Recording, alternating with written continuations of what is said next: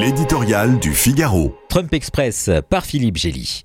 En temps normal, les primaires américaines offrent le charme suranné des parties de jeux de loi, lentes, sinueuses, difficiles à prévoir. Mais voici que déboule l'express Donald Trump. En deux coups de dé dans des États peu représentatifs de la vaste Amérique, il a déjà virtuellement raflé l'investiture du Parti républicain.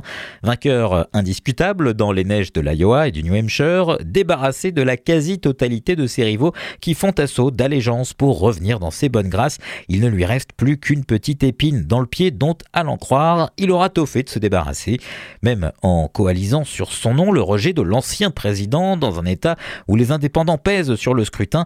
Nikki Haley reste 10 points à la traîne. Elle promet de se maintenir dans la course, mais le moment de vérité est programmé au plus tard dans un mois, lors de la primaire républicaine de Caroline du Sud. Un échec prédit par les sondages lui serait sûrement fatal dans son propre État, dont elle fut l'élu et le gouverneur. Tant pis pour le suspense du super mardi quand 17 États voteront ensemble le 5 mars.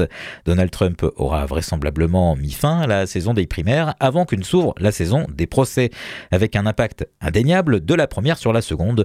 La Cour suprême qui doit trancher sur l'inéligibilité de l'ancien président décrété par le Colorado et le Maine ne se prononcera plus dans l'abstraction du droit dès lors qu'il est le candidat désigné par les urnes.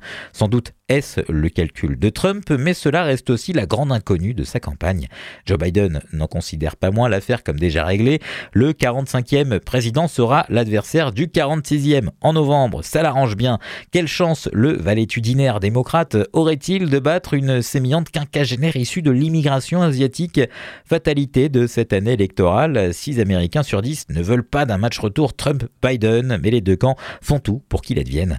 Il suffit de voir les rondes jambes des anciens adversaires de Trump pour prendre à ses côtés la place inconfortable de colistier.